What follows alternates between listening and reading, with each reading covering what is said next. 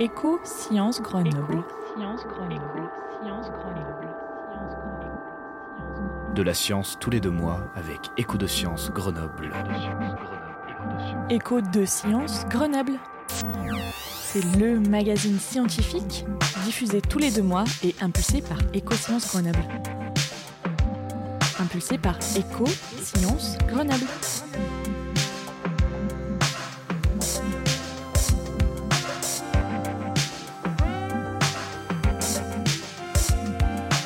Bonjour à toutes et à tous, bienvenue dans ce nouvel épisode d'Écho de Sciences Grenoble, le podcast du Centre de Sciences La Casemate. Ce 16e épisode est le troisième et dernier, réalisé en collaboration avec La Casemate et les étudiants du Master de Communication et Culture Scientifique et Technique de l'Université de Grenoble. L'épisode d'aujourd'hui est consacré aux cultures de l'habité dans les Alpes à l'époque moderne, c'est-à-dire entre le 16e et le 18e siècle. Au travers de quatre rencontres, nous y aborderons différents thèmes et points de vue sur la vie dans les Alpes il y a 600 ans. Nous nous intéresserons notamment à l'intérêt des Alpes à cette époque, au niveau économique, militaire ou encore géopolitique, et aux traversées des Alpes, qu'elles soient militaires ou marchandes. Nous souhaitons aussi évoquer l'impact qu'a eu la naissance du tourisme alpin au XVIIIe siècle sur cette culture de l'habité. Puis nous reviendrons sur les personnages notables qui sont passés ou qui ont vécu dans les Alpes à cette période. Pour nous accompagner dans un voyage dans les Alpes du passé tout au long de cet épisode, nous recevons Stéphane Gall, chercheur en histoire moderne à l'université Grenoble-Alpes. C'est Margot qui est allée à sa rencontre à la Maison des sciences de l'homme de Grenoble.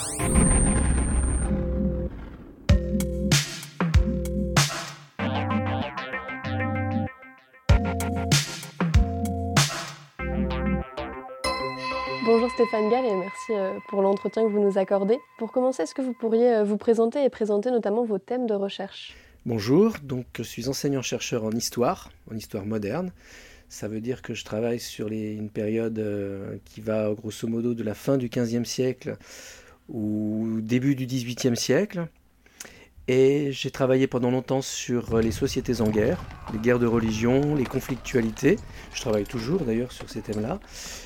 Mais j'ai couplé cette approche avec euh, un territoire en particulier, ou un milieu naturel même on pourrait dire, qui est celui de la montagne. Et j'essaye de voir un petit peu comment ces aspects se croisent donc euh, les usages politiques, militaires, culturels de la montagne au cours de la première modernité. Est-ce que vous pourriez nous présenter un peu dans les grandes lignes ce que c'est que de vivre dans les Alpes à l'époque moderne? Eh bien, vivre dans les Alpes à l'époque moderne, c'est, j'allais dire, c'est comme vivre ailleurs un petit peu. Bon, sauf que évidemment, c'est un espace qui est marqué par un milieu naturel qui est celui de la montagne, qui va être traversé au cours du XVIe siècle, XVIIe siècle par euh, l'avènement de ce qu'on a appelé le petit âge glaciaire. Donc, ça veut dire un refroidissement progressif qui va s'opérer au cours de cette période moderne. Donc, des conditions euh, de vie qui vont, qui vont être plus difficiles pour une population qui est largement rurale à cette époque, mais avec des villes aussi très importantes. C'est pas parce qu'on est en montagne qu'il n'y a pas de villes, et même des États aussi qui se construisent dans les Alpes, la Suisse typiquement, la Confédération helvétique, au cours de l'époque médiévale et de l'époque moderne, le duché de Savoie, qui s'affirme aussi alors que c'est un État alpin, et la France qui est devenue de plus en plus alpine au fil du temps, et notamment à la fin du XVe siècle et au cours du XVIe siècle. Et donc ça veut dire que ces populations euh, sont capables de vivre, euh, de se déplacer, euh, de faire du commerce, des industries, le métal en particulier, et autres qui fonctionnent très très bien dans les Alpes, avec des centres ici ou là des mines, par exemple dans le Tyrol, euh, euh, qui sont très, très nombreuses, euh, et des axes de circulation importants à cause des cols. Vous avez notamment parlé du duché de Savoie. Est-ce que justement il y a un contexte particulier au niveau politique ou économique ou même militaire dans les Alpes du fait de son positionnement un petit peu entre la France, la Savoie et l'Italie à ce moment-là? Bah oui, bien sûr. En fait, le, ce qui va marquer l'histoire comme une sorte de basculement et qui va donner aux Alpes euh, un, rôle stratégique euh, sans précédent. Ce sont les guerres d'Italie qui éclatent en 1494 et qui pendant des décennies vont marquer l'histoire de l'Europe avec des va-et-vient euh, de troupes, des, enjeux à la fois militaires mais aussi économiques et culturels très très importants. Et les Alpes sont sur la route de toutes les armées de cette époque. Donc le duché de Savoie, évidemment, mais la Confédération helvétique aussi, euh, les États euh, du nord de l'Italie, et puis la France, évidemment, avec toutes les ambitions, les revendications des rois de France à cette époque sur l'Italie, de Naples au duché de, Milan. Donc ça veut dire des armées qui vont franchir très régulièrement ces montagnes avec à leur tête des princes, des rois, des empereurs. Et en parlant de ces armées, justement, vous avez, vous, entrepris dans le cadre de vos recherches une traversée des Alpes en armure. Pourquoi? Alors là, on entre dans un, dans un domaine qui est celui d'une histoire expérimentale, qui est une démarche, on va dire, complémentaire de la démarche de l'historien habituel, qui se fonde sur des sources, donc des documents manuscrits, imprimés, iconographiques. Et dans l'exemple que vous citez, il y a à la base un texte, une lettre de François Ier qui explique qu'en 1515, en août 1515, il est en armure à 2000 mètres d'altitude du côté de Saint-Paul-sur-Ubaye. Donc c'est un texte qui m'a beaucoup interpellé, mais je n'étais pas satisfait de ce que ma méthode d'historien pouvait m'apporter.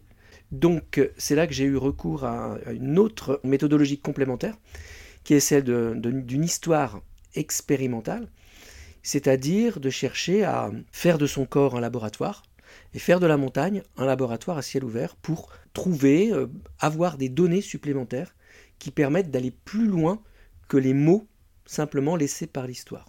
Ça induit aussi de pratiquer ce qu'on appelle l'archéologie expérimentale, c'est-à-dire de reproduire des équipements comme ceux qu'on avait à l'époque, pour pouvoir les tester dans des conditions proches de celles de l'époque, de manière à avoir des informations sur les conditions de cette traversée armée, comme l'avait expérimenté euh, lui-même euh, François Ier en personne euh, en 1515. Donc sur quoi est-ce que vous êtes basé comme source pour refaire la traversée? Alors plusieurs types de sources, des sources d'abord manuscrites, il y avait cette lettre de François Ier, écrite de sa main, où il explique qu'il est en, armure à 2000 mètres d'altitude. Donc ça, ça a été le, point de commencement, hein, vraiment le départ de, tout ce projet. Avec une phrase de François Ier, il me fâche fort de porter le harnois dans ces montagnes. Euh, voilà sur quoi je butais, moi, et que j'ai voulu un peu euh, éclairer. Et puis, euh, il y a d'autres textes, parce qu'un texte ne suffit pas, il faut avoir confirmation. Donc je l'ai croisé avec d'autres documents, des journaux, des mémoires de l'époque, qui reprenaient ce point euh, qui peut paraître anecdotique mais qui n'est pas du tout du tout, de porter une armure en montagne pour essayer de un, de vérifier si c'était bien le cas, deux, d'avoir plus d'informations sur euh, la manière dont ça s'était fait. Et puis vous avez des documents iconographiques qui vous montrent aussi euh, cette dimension armée du franchissement, éventuellement des cartes de l'époque, pour savoir quels étaient les, niveaux de connaissance de la montagne à cette époque qui, en se croisant, permettent d'éclairer l'événement. Et puis, encore au-delà de tout ça, l'archéologie expérimentale qui va permettre d'apporter des équipements, donc une matérialité à une action, parce que toute la difficulté, c'est de parvenir à historiciser une action. Un événement, on comprend, on a des textes, on voit, on éclaire, euh, on a des personnages, on a euh, des éléments, des leviers qui apparaissent. Mais une action, traverser la montagne en armure, ça, on n'a pas d'éléments précis qui nous expliquent comment ça se fait.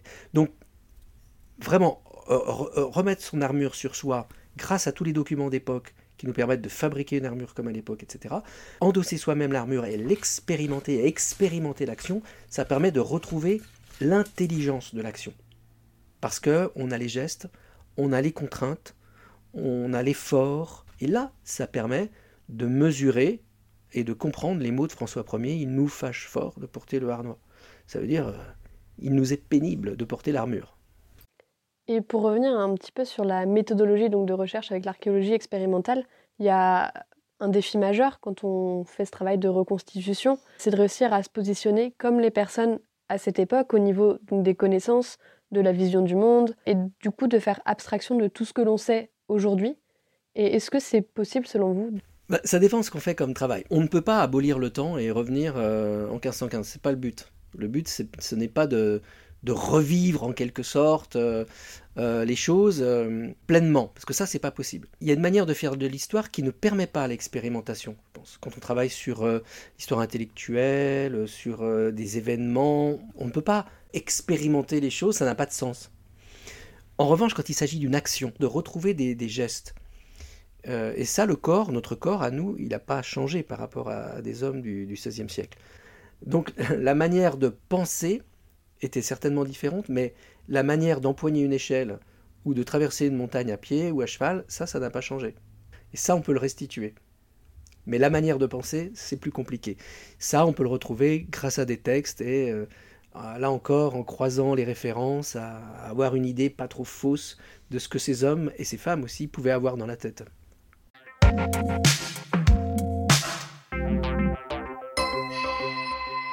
Merci Stéphane Gall pour cette introduction qui nous plonge dans les Alpes de l'époque moderne. Je vous propose à présent d'écouter Étienne Bourdon, lui aussi chercheur en histoire à l'université de Grenoble, rencontré par Maya et Anya pour notre rubrique Dans l'éprouvette. Avec lui, nous allons en apprendre un peu plus sur les méthodologies employées dans la recherche en histoire, en particulier pour étudier les cultures de mobilité et du voyage, toujours à l'époque moderne.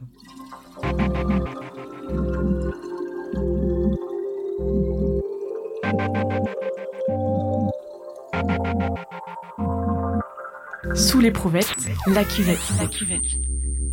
Bonjour Étienne Bourdon. Merci de nous avoir rejoints pour cette rubrique dans l'éprouvette de cet épisode du podcast Écho de science. Pouvez-vous vous présenter? Donc euh, Étienne Bourdon, je suis, je suis enseignant-chercheur en histoire moderne à l'Université de Grenoble et spécialiste de l'histoire des savoirs, euh, notamment les savoirs sur les Alpes et euh, le, voyage, la mobilité, les rapports entre savoir et pouvoir, savoir et État, savoir et religieux, et pour les 16e, 18e siècles.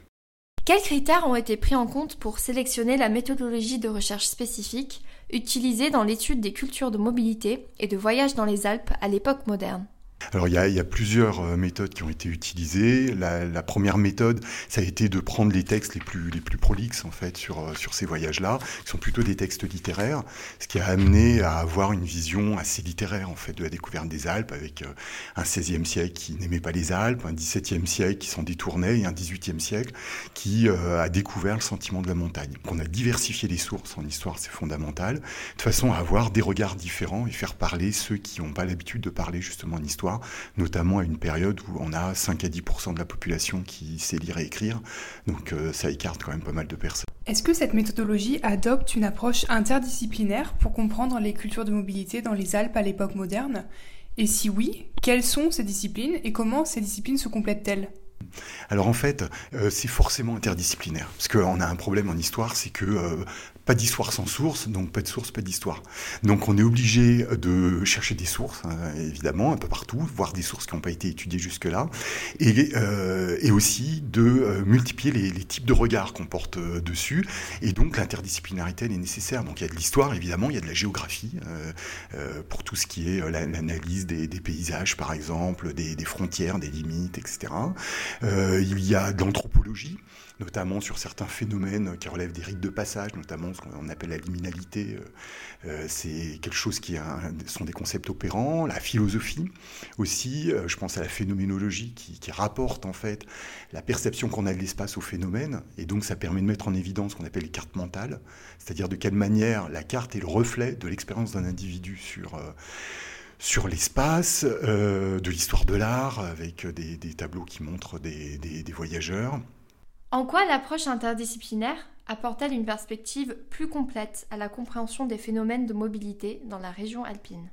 Ouais, bah ça permet euh, justement d'enrichir le regard et euh, d'aller chercher sans, perdre du, de vue notre discipline qui est l'histoire. On n'est pas philosophe, anthropologue ou, géographe, mais aller prendre ce qu'il y a de, bon dans ces disciplines, enfin de bon de ce qui nous parle, et euh, éventuellement adapter les concepts, euh, euh, adapter les regards. Euh, c'est clair, par exemple, sur le paysage. Les géographes ont une avance sur la réflexion sur le paysage, et les historiens, c'est à partir des, des, années 2000 à peu près qu'ils ont commencé à s'interroger là-dessus. Des enquêtes de terrain sont-elles nécessaires pour mener à bien cette méthodologie? Forcément. Euh, déjà, il faut aller voir les fonds d'archives euh, locaux. Et euh, donc prendre, moi j'ai travaillé sur l'arc alpin occidental, donc aller du côté de, de, la France évidemment, de la Suisse, de l'Italie, et aller parfois dans des tout petits centres où il y a des, des, archives qui sont extrêmement intéressantes. Y a-t-il des considérations particulières concernant la diversité géographique, sociale ou culturelle dans l'échantillonnage? Bah oui, il n'y a pas de femmes qui voyagent par exemple, alors qu'on sait qu'il y avait forcément des femmes, elles n'apparaissent pas. Elles n'apparaissent pas, ça c'est une grande problématique de l'histoire des femmes. Donc euh, il y a une représentation qui est déformée. Sauf que nous, on connaît la composition sociale à l'époque, donc on essaye évidemment de euh, procéder soit par euh, des analyses périphériques ou des confrontations ou relativiser certains points de vue de façon à tenir un discours général. Donc on essaye de tendre vers retrouver tout ça. Sauf que quand il n'y a pas de source, soit ça veut dire qu'on ne les a pas trouvés, soit ça veut dire qu'il n'y en a pas. Et donc il y a des pans entiers de l'histoire qui effectivement euh, nous restent euh, étrangers.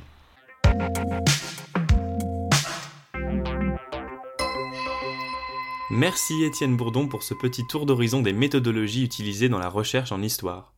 Nous retrouvons à présent Margot, toujours accompagnée de son invité Stéphane Gall, lui aussi historien spécialiste de l'histoire moderne. Étienne Bourdon travaille plutôt sur euh, les mobilités et le, voyage. Et donc, ce que je voudrais savoir, c'est euh, si au niveau de la méthodologie de recherche que vous, vous mettez en place, il y a des aspects qui sont selon vous propres au fait que vous étudiez la culture politique et de la guerre à l'époque moderne? Je pense que oui, parce que hum, là, ce qui est en jeu, c'est effectivement des aspects militaires, donc qui induisent des équipements des équipements spécifiques, de la logistique comme on en avait à l'époque, des armes, des armures, des chevaux, la restitution des équipements. C'est ça l'originalité, c'est d'arriver à reproduire des équipements, armures ou échelles comme on le faisait à l'époque. Et après avec un complément qui est celui de l'utilisation de la 3D, qui permet d'avoir un apport supplémentaire, c'est-à-dire qu'il va prolonger l'action restituée l'action réelle en conditions et in situ, euh, par exemple poser des échelles sur le Mont-Aiguille, la, modélisation du Mont-Aiguille et l'utilisation de l'informatique avec les images 3D permet de prolonger l'ascension jusqu'au sommet du Mont-Aiguille grâce à cette informatique qui permet de placer des échelles, placer des plateformes et donc de retrouver dans les lieux mêmes, le Mont-Aiguille, l'aspect que pouvait avoir l'échelade, comme on l'appelait à l'époque, effectuée par Antoine de Ville en 1492.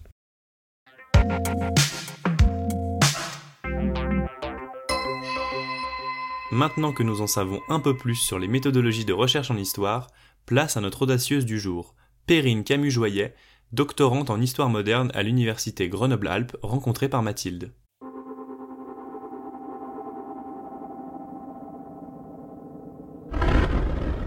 Les Audacieuses, un voyage dans le temps pour rencontrer des femmes en avance sur leur temps. Des femmes en avance sur leur temps qui font avancer le temps. Bonjour Perrine et merci d'avoir accepté d'échanger avec nous pour cette rubrique des audacieuses. Est-ce que pour commencer, vous pourriez vous présenter ainsi que vos thématiques de recherche? Eh ben, Bonjour à toutes et à tous. Je m'appelle Perrine Camus-Joyet, je suis doctorante en histoire moderne à l'université Grenoble-Alpes au sein du LARA, le laboratoire de recherche historique Rhône-Alpes. Et euh, je travaille sur euh, les perceptions et les représentations des territoires de montagne au XVIe et au XVIIe siècle, euh, notamment à partir de sources euh, iconographiques. Est-ce que vous pourriez justement nous parler euh, de quelles sont vos sources qui vous servent dans vos travaux sur les représentations et perceptions des Alpes? Ouais, alors j'ai fait le choix pour traiter ce sujet de travailler donc à partir de sources iconographiques, c'est-à-dire que je prends en compte différentes images qui peuvent être produites pour représenter le territoire, donc des cartes, euh, des dessins, des peintures aussi, dans une plus faible part, mais euh, je les prends en compte aussi. Et j'ai aussi choisi de travailler à partir de sources qui sont manuscrites, parce que les, représentations imprimées en fait impliquent euh, plus de d'acteurs en fait de participants dans la construction de l'image et, ça a changé un petit peu mes, interrogations et les, axes de problématiques. L'axe central c'est aussi la dimension manuscrite et donc la, matérialité en fait de ces documents là. Pour euh, représenter des cartes, il n'y a pas euh, de cartographe en fait. La première caractéristique, c'est que ce sont euh, des hommes exclusivement qui produisent les images des Alpes et qui occupent des fonctions différentes. Donc ça peut être des ingénieurs, des ingénieurs militaires, en grande partie des ingénieurs géographes, donc qui ont une appréhension un peu plus globale en fait du territoire, à la différence des ingénieurs militaires qui ont une, perception plus technicienne.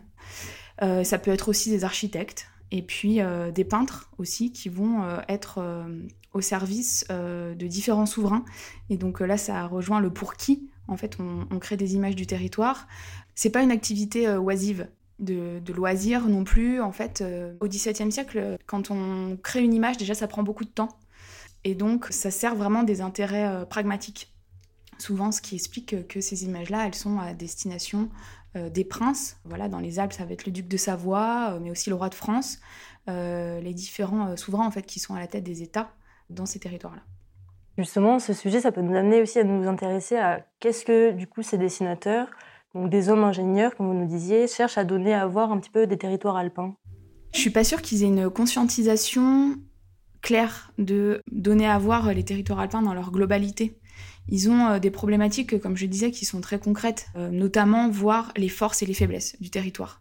Et comme euh, les sphères sociales auxquelles ils appartiennent, ce sont la, la, sphère militaire, la sphère du pouvoir, les sphères savantes, ce qu'ils cherchent à voir, par exemple, ça va être ben, par où est-ce qu'on peut passer dans les Alpes. Et ça, c'est pas, on n'attend pas non plus le XVIIe siècle hein, pour qu'il y ait ces préoccupations-là. C'est quelque chose qui, qui apparaît dans les d'autres sources iconographiques, mais c'est comment, comment on peut se servir du territoire comment on va pouvoir le franchir, euh, quels sont les endroits qu'on va pouvoir renforcer dans le, cadre des conflits en fait qui, euh, qui animent vraiment très vivement euh, les Alpes au début du XVIIe siècle et dès la fin du XVIe aussi.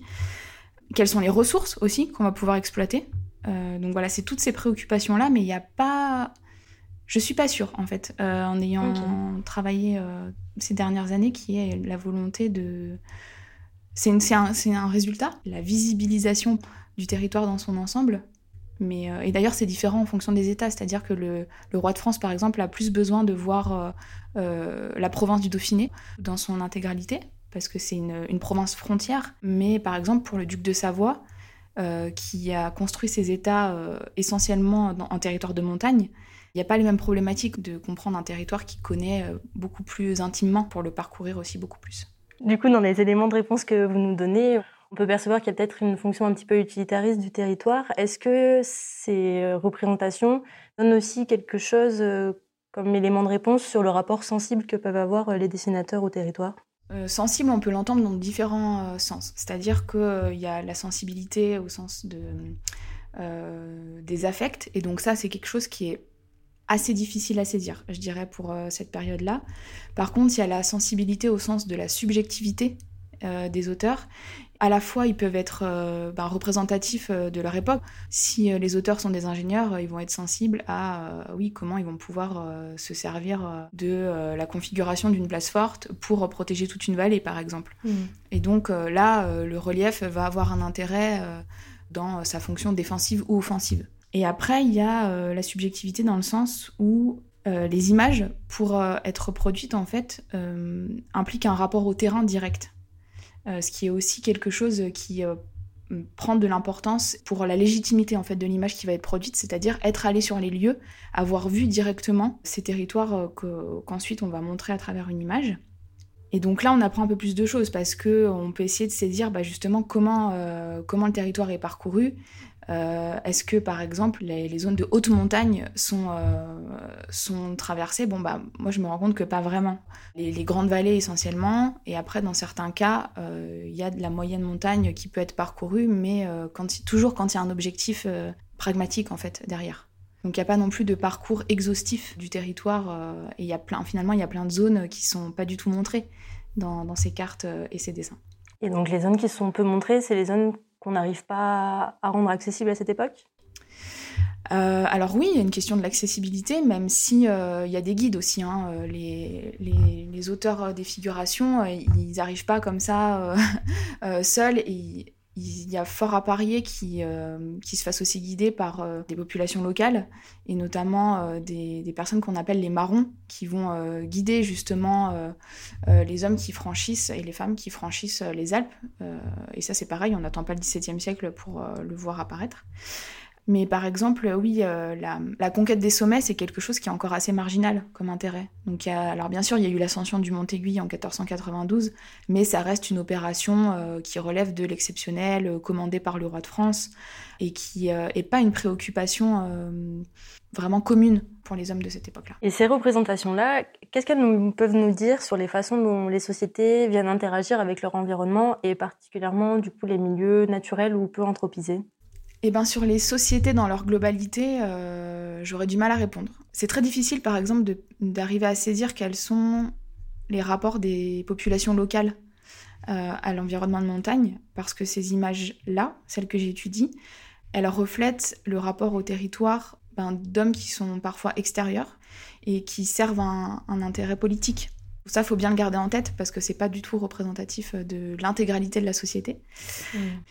Et sur les milieux naturels ou peu anthropisés, euh, eh ben, c'est paradoxal. C'est-à-dire qu'il y a encore une forte fascination hein, pour, les, Alpes, alors qu'il peut aller de, de l'effroi, euh, et ça on le voit à travers euh, des mentions textuelles, des fois sur les dessins par exemple, on voit encore la, le terme de montagne maudite euh, pour le massif euh, du Mont Blanc, en fait, qui, est, qui est aussi révélateur euh, des fois de, des considérations qu'ont les populations locales. Hein. il ne faut pas non plus penser que les perceptions des ingénieurs, des peintres sont forcément en opposition avec celles des populations locales. Les zones peu anthropisées, en fait, c'est un, une, une non-question parce qu'elles sont souvent invisibilisées. La question des hauteurs, les sommets, par exemple, ils sont pas représentés de manière euh, juste et systématique. Il y a certains sommets qui peuvent être euh, relevés parce qu'ils vont servir de point de repère ou parce que c'est des, montagnes atypiques. Je pense encore une fois au Mont-Aiguille, mais aussi euh, un peu plus au sud de Grenoble, dans la région du Trièves, à l'Aubiou, qui est aussi bah, très singulier en fait. Et donc là, par exemple, c'est des sommets qui sont relevés. Mais c'est pas du tout systématique. Et donc les sommets plus, plus standards, voilà, plus communs, sont pas forcément singularisés. Merci beaucoup, euh, Camille Joyer, pour euh, votre temps, pour les auditeurs et les auditrices du podcast Éco de Sciences. Et je rappelle que vous êtes doctorante au laboratoire Lara en histoire à l'Université Grenoble-Alpes.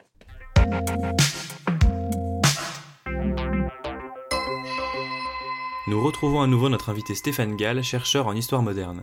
Margot, je crois que tu voulais t'intéresser à la représentation des sommets dans l'iconographie de l'époque, et en particulier celle du Mont Aiguille. Vu qu'on parle du, Mont Aiguille, au travers des cartes, les sommets ne sont pas vraiment représentés parce que ce ne sont pas une préoccupation majeure à l'époque. Mais on trouve une ascension assez exceptionnelle en 1492, moins célèbre que la découverte de Christophe Colomb, mais tout aussi passionnante, qui est celle du Mont Aiguille. Et il se trouve que vous avez donc justement travaillé dessus. Pour commencer, sur quoi portait euh, cette étude et pourquoi avez-vous étudié cette ascension? Alors, effectivement, les sommets, on ne les représente pas parce qu'ils n'ont pas d'utilité, puis on n'y va pas. Ça ne veut pas dire qu'on ne s'intéresse pas du tout à ces sommets. Et le Mont Aiguille, effectivement, comme vous le citez, en est bien la preuve à l'époque de Christophe Colomb, c'est-à-dire à une époque vraiment qui est celle de la Renaissance, où on cherche à découvrir l'homme, découvrir la planète, repousser les limites. On a cette initiative du roi de France Charles VIII d'une ascension, d'une exploration verticale, qui est tournée vers un sommet. Alors pas n'importe quel sommet, si on s'intéresse à ce sommet, c'est qu'il il représente un symbole, puisqu'on le disait inaccessible. Et c'est cette dimension qui intéresse Charles VIII et qui fait que cette montagne a une dimension politique il veut prendre une montagne inaccessible et faire la preuve que rien n'est inaccessible au roi de France. Parce que c'est une démarche politique, on a des documents euh, officiels, euh, procès verbal d'un huissier du Parlement de Grenoble, c'est-à-dire la plus haute autorité euh, administrative dans la province, qui sont des documents qui sont là pour faire la preuve que cette ascension a bien eu lieu, c'est-à-dire que le capitaine Antoine de Ville a réellement vaincu cette montagne au nom du roi de France. Il a fait la preuve de la victoire du roi sur la montagne et sur l'inaccessible. Comment est-ce que vous avez reconstitué euh, les moyens de l'époque pour faire cette ascension? Eh bien là encore, comme pour la lettre de François Ier en 1515, il y avait ces documents, mais des documents qui ne disent pas tout, donc qui, laissent l'historien dans un état de frustration.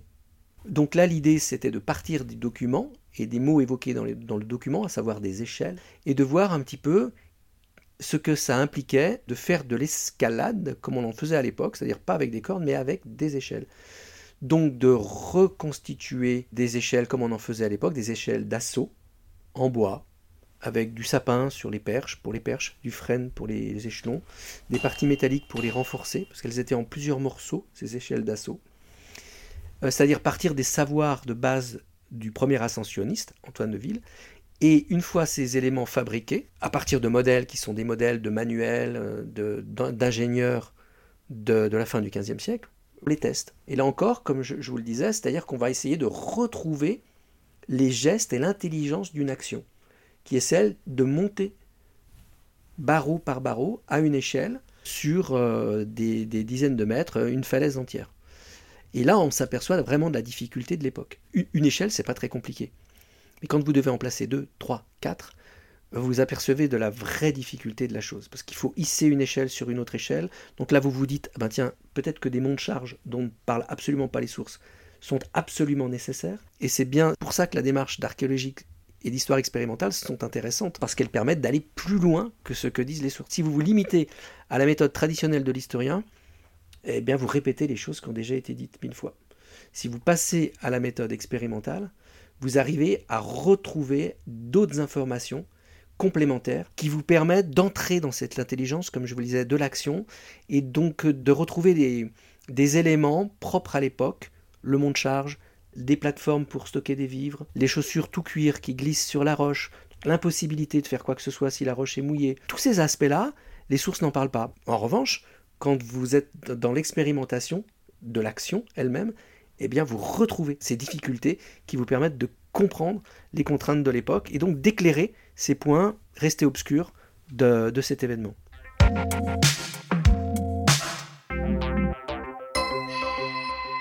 On continue notre périple à travers les Alpes de l'époque moderne dans notre prochaine rubrique Ça va arriver près de chez vous.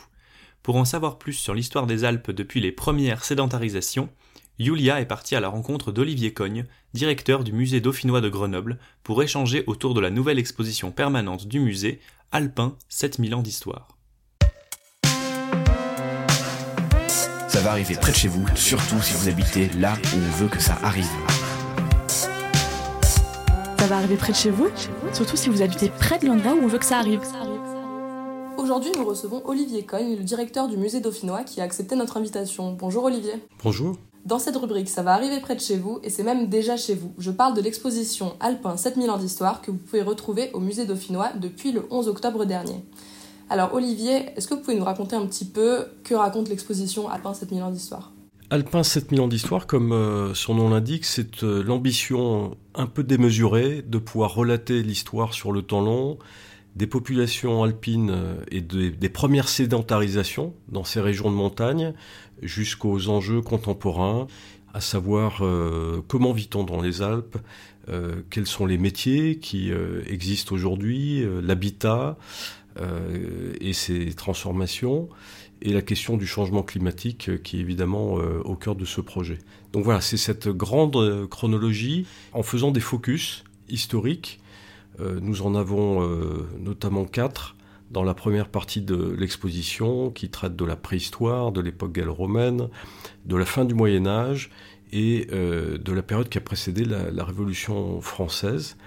Et puis de pouvoir ensuite, dans une autre partie de l'exposition, aborder euh, les modes de vie des populations d'alpage autrefois, au long du 19e siècle et jusqu'à la veille de la Première Guerre mondiale, avant, dans une dernière partie, de traiter des Alpes et de l'entrée dans l'ère moderne avec euh, une accélération de la transformation des modes de vie, euh, des cultures de tradition qui évoluent, se transforment, disparaissent. Donc voilà les, grandes composantes de ce travail. Et est-ce que vous avez peut-être des éléments plus précis sur l'époque euh, qui nous concerne dans ce podcast, donc l'époque moderne? S'agissant de l'époque moderne, nous avons dû faire des choix parce que l'époque moderne euh, est, vaste. Donc du, des 16e au, 18e siècle, nous avons pris le parti d'aborder la question euh, des Alpes comme territoire de mobilité. Avec cette idée reçue qui a la vie dure, qui a eu la vie dure, sans doute là tellement aujourd'hui, c'est-à-dire que les, Alpes seraient un espace euh, cloisonné, isolé du reste du monde, alors qu'en réalité, depuis très longtemps, depuis des millénaires, il y a des mobilités de populations euh, qui euh, migrent de façon temporaire ou définitive. Il y a mobilité de biens aussi, de marchandises qui s'exportent des Alpes ou sont importés dans les Alpes. Et puis, nous avons notamment abordé les Alpes comme espace frontière, marqué par des guerres incessantes, notamment entre le roi de France et le, duc de Savoie, euh, des 16e au, XVIIIe siècle, avec euh, en particulier deux épisodes. Euh, l'invasion de, 1692 par la Savoie d'une partie du territoire dauphinois, qui est présenté dans l'exposition par un portrait de, de, fils de la Charse, portrait peint, une figure quasi mythologique euh, de notre région, un peu notre Jeanne d'Arc dauphinoise, dont on dit qu'elle a bouté hors du Dauphiné euh, les troupes savoyardes. Euh, c'est en partie vrai.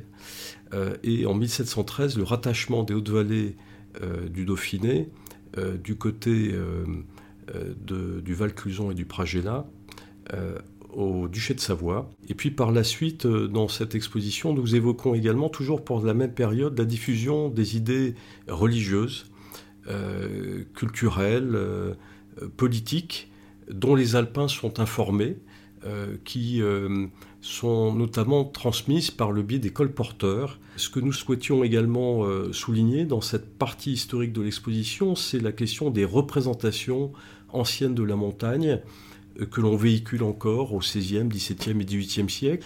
Nous sommes avant l'ère de l'alpinisme, c'est-à-dire à une époque où les hauts sommets n'ont pas encore été gravis et où l'on imagine que des êtres fantastiques puissent euh, graviter autour des hauts sommets, voire y habiter, euh, des divinités, des serpents, des dragons que l'on retrouve dans l'iconographie de certains ouvrages et qui petit à petit vont disparaître euh, à mesure que les ascensionnistes, que les alpinistes vont commencer à, conquérir les sommets à la fin du XVIIe siècle. Mais pendant longtemps, il y a une imagerie populaire que véhicule la montagne qui est loin d'être positive et qui en fait raconte la montagne comme un territoire euh, passablement hostile et habité par ces êtres étranges.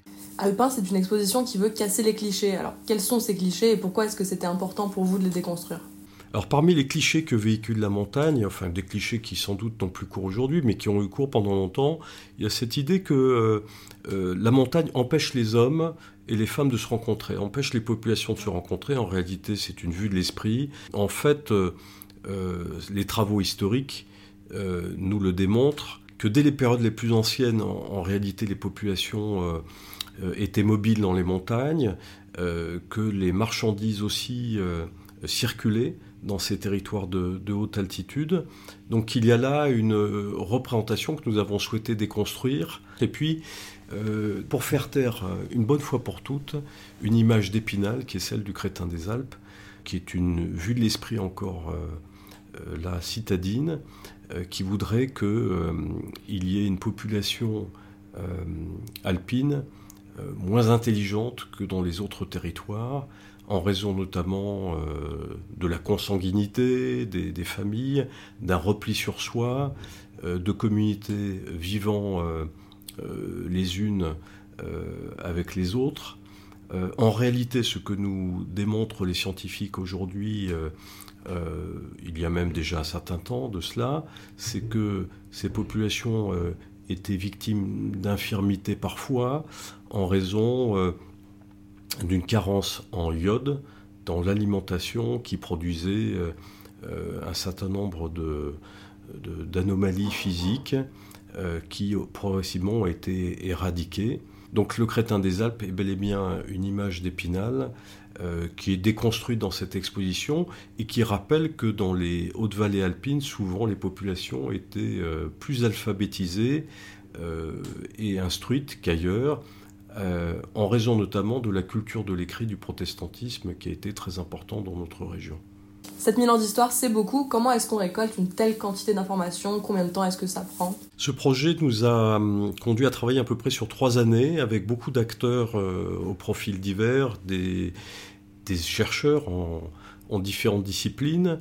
Donc nous nous sommes entourés euh, des meilleurs spécialistes euh, de l'Université de Grenoble pour pouvoir nous accompagner sur ce projet et asseoir une euh, caution scientifique pour garantir au public qui va venir voir l'exposition que ce que nous avançons est solide sur le plan des connaissances, sur le plan scientifique. Donc il a fallu euh, nous entourer de, ces personnes qui ont accepté de nous accompagner pendant un temps relativement long, euh, de pouvoir euh, nous appuyer sur leurs écrits et de pouvoir recueillir leurs conseils quand nous en avions besoin, notamment pour la rédaction des textes de l'exposition. Un exercice de synthèse extrêmement périlleux puisque résumer des thèses en mille signes, euh, c'est extrêmement compliqué, donc euh, c'est l'exercice auquel nous sommes astreints, euh, et je, l'espère sans trahir la pensée intellectuelle de ceux qui nous, qui nous avaient accompagnés. Et pour finir, à qui s'adresse cette exposition? À qui est-ce que vous conseillez l'exposition? Cette exposition, elle s'adresse à tous les publics, que l'on soit de la région ou de passage, que l'on vienne s'y installer. En témoigne qu'elle est traduite en anglais, donc pour les visiteurs anglophones, donc ce qui prouve bien qu'elle ne s'adresse pas qu'à la population locale. Évidemment, il y a un intérêt sans doute euh, plus important comme cela d'emblée pour la population qui vit sur ce territoire, mais vraiment j'incite à tous ceux qui euh, ne sont pas d'ici à venir la, découvrir. Et puis une attention toute particulière portée euh, au jeune public avec un parcours qui leur est dédié, un parcours dédié à la fois aux plus jeunes et aux familles, avec un personnage, une jeune bergère, Charlotte, accompagnée de son chien de berger, parce que c'est une jeune bergère, qui s'appelle Joka, et qui, au long du parcours, va accompagner euh, euh, donc le jeune visiteur, mais aussi le moins jeune s'il le souhaite, dans un certain nombre de, d'étapes avec des jeux qui sont proposés aux visiteurs. Et, puis, l'exposition est constituée d'éléments numériques, d'éléments multimédia récents, euh, et en particulier, euh, c'est un peu le clou du spectacle, une carte en relief animée qui donne à voir une, euh, un film qui raconte l'histoire des mobilités dans les Alpes sur environ 7000 ans. Donc il y a là à la fois des techniques traditionnelles de scénographie, l'intérieur de l'habitat alpin reconstitué, mais aussi des techniques multimédia les plus récentes qui sont euh, utilisés pour cette exposition qui devrait, je pense, contenter euh, jeunes et moins jeunes et, l'ensemble des visiteurs. Merci beaucoup Olivier. Je vous remercie. Je rappelle donc que vous trouverez l'exposition Alpin 7000 ans d'histoire au musée dauphinois à Grenoble.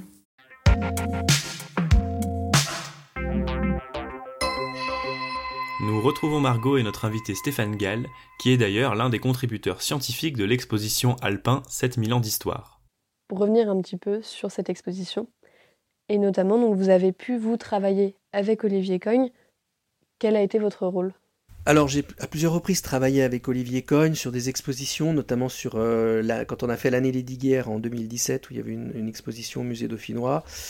Euh, donc en tant qu'historien, euh, on travaille avec les musées, les conservateurs, les directeurs de musées comme conseillers scientifiques. C'est très agréable de pouvoir travailler à cette médiation, on va dire, parce que c'est là l'enjeu. L'enjeu, c'est celui de la médiation, c'est-à-dire de faire comprendre à un public plus large les travaux euh, qu'on mène, les informations euh, qu'on a découvertes. Donc ça, c'est très intéressant, et c'est dans ce cadre-là donc, que j'ai travaillé pour l'exposition du musée dauphinois, et que je continue à travailler avec Olivier Cogne euh, régulièrement sur ces aspects-là. Et j'ajouterais que c'est aussi la même démarche pour les documentaires. Les projets scientifiques d'expérimentation que j'ai menés ont à chaque fois été accompagnés par un documentaire traversée des Alpes, Montéguille, vous avez des, films qui sont faits et qui euh, ont été présentés. Alors le premier, euh, Des Chevaliers dans la montagne, aux rencontres Montagne et Sciences de Grenoble en 2019, qui a eu le prix du public. Et là, pour le Montéguille, un film de 40 minutes qui s'intitule Retour au Montéguille, qui lui aussi a été primé, qui a eu le grand prix du film d'aventure scientifique des, rencontres de 2023 là. Donc cette démarche, elle, est là pour euh, aussi, comme pour les expositions de musée, expliquer à un public large, partager avec un public large les expérimentations scientifiques, les découvertes, entre guillemets, qu'on peut faire en menant euh, ces projets.